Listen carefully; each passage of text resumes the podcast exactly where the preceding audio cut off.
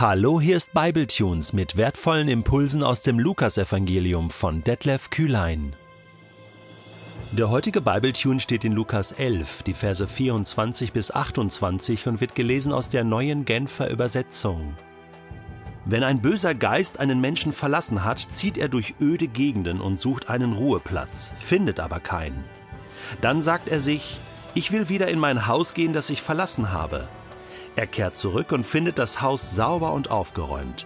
Daraufhin geht er und holt sieben andere Geister, die noch schlimmer sind als er selbst, und sie ziehen in das Haus ein und wohnen dort. Damit steht es am Ende schlimmer um diesen Menschen als am Anfang. Während Jesus über diese Dinge sprach, unterbrach ihn plötzlich eine Frau aus der Menge und rief ihm zu Glücklich zu preisen ist die Frau, die dich zur Welt bringen und die dich stillen durfte. Ja, erwiderte Jesus, Glücklich zu preisen sind die, die Gottes Wort hören und es befolgen. Wir sollten sehr aufmerksam sein, wenn Jesus über Realitäten der unsichtbaren Welt spricht. Sowohl über die Realität des Reiches Gottes, Realitäten des Himmels, in seinen Gleichnissen, wenn er sagt, das Himmelreich ist gleich, dann sind wir sozusagen an der Quelle dann sind wir bei dem, der ja vom Himmel kommt und uns erzählen kann, wie es ist. Aber auch wenn er über die Finsternis spricht, über die Realität des Teufels, sein, sein Treiben und über die Realität von Dämonen.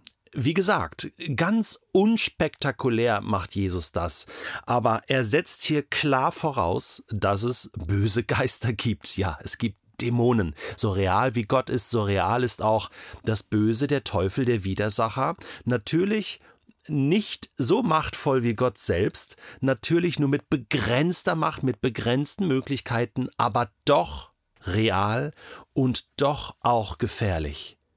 Es gibt diese bösen Geister. Ja, was sind das für Geister? Wir lesen in den Anfängen von gefallenen Engeln, die Gott erschaffen hatte. Der Teufel selbst ist ein gefallener Engel.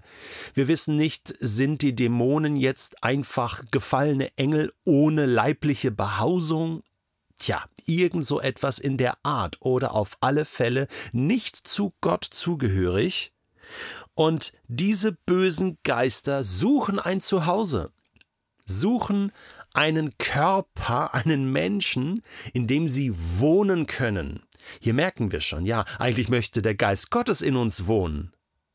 Aber wenn du nicht dem Geist Gottes gehörst, bist du anfällig, so will ich mal sagen, für die Realität dieser bösen Geister, die alles versuchen, um das Leben eines Menschen zu zerstören. Und jetzt spricht Jesus darüber. Hören wir zu. Ein böser Geist, der einen Menschen verlassen hat, ja, wieso sollte er ihn verlassen? Natürlich nur, wenn er in der Autorität von Jesus angewiesen wurde, diesen Menschen zu verlassen, sonst tut er das nicht. Aber das war jetzt gerade passiert. Jesus hatte einen Menschen von einem Dämon befreit. Jetzt ist dieser Dämon nicht tot.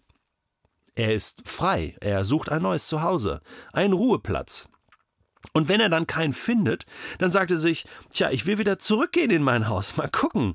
Und er kehrt zurück und findet das Haus sauber, aufgeräumt und leer. Und eigentlich müsste jetzt hier stehen, er findet es sauber und aufgeräumt und besetzt, nämlich von Jesus, nämlich vom Heiligen Geist erfüllt. Dann kann dieser böse Geist grad wieder gehen. Aber wenn das nicht passiert, dann holt er sich noch Verstärkung. Äh, wir haben schon von Maria Magdalena gelesen, Kapitel 8. In den ersten Versen heißt es von ihr, dass sie eine Jüngerin geworden war, die Jesus nachfolgt dass Jesus sie von sieben Dämonen befreit hat. Wir hatten damals schon darüber gesprochen, deswegen kann ich mir das sparen. Sieben Dämonen, da haben wir es. Äh, und das, das, was sie gut gemacht hat, war, ähm, dass sie dann Jesus nachgefolgt ist. So war ihr Leben besetzt vom Heiligen Geist, besetzt von Jesus, ein Besetztschild dran. Der böse Geist kommt und sieht das Besetztschild und geht grad wieder. Er kann zwar anklopfen und versuchen, aber er kommt da nicht mehr rein, wenn ich das nicht will. Aber nur in der Kraft Gottes ist das möglich. Ansonsten geht es nicht gut aus. Wenn der noch andere sieben Geister holt, dann sind sie zu acht. Geister, die noch schlimmer sind als er selbst. Und dann ziehen sie in diesen Menschen ein und wohnen dort. Und am Ende ist es schlimmer um diesen Menschen bestellt als am Anfang. Ja, weißt du, was muss man sich darunter vorstellen? Man weiß heute, dass bestimmte Krankheiten auch durch böse Geister ausgelöst werden. Man weiß, dass das ist eine Realität. Und wir können nicht nur alles medizinisch oder äh, psychologisch erklären, da gibt es auch noch andere Realitäten. Ich bin da kein Fachmann, aber ich weiß von anderen Fachleuten, dass das so ist und dass man das nicht einfach wegwischen kann. Bestimmte Süchte, wo Menschen einfach nie frei werden, nicht loskommen, es sei denn, Gott heilt sie, äh, sind ganz bestimmt auch dadurch bedingt. Und klar, so eine Sucht, äh, da kann man sich das gut vorstellen.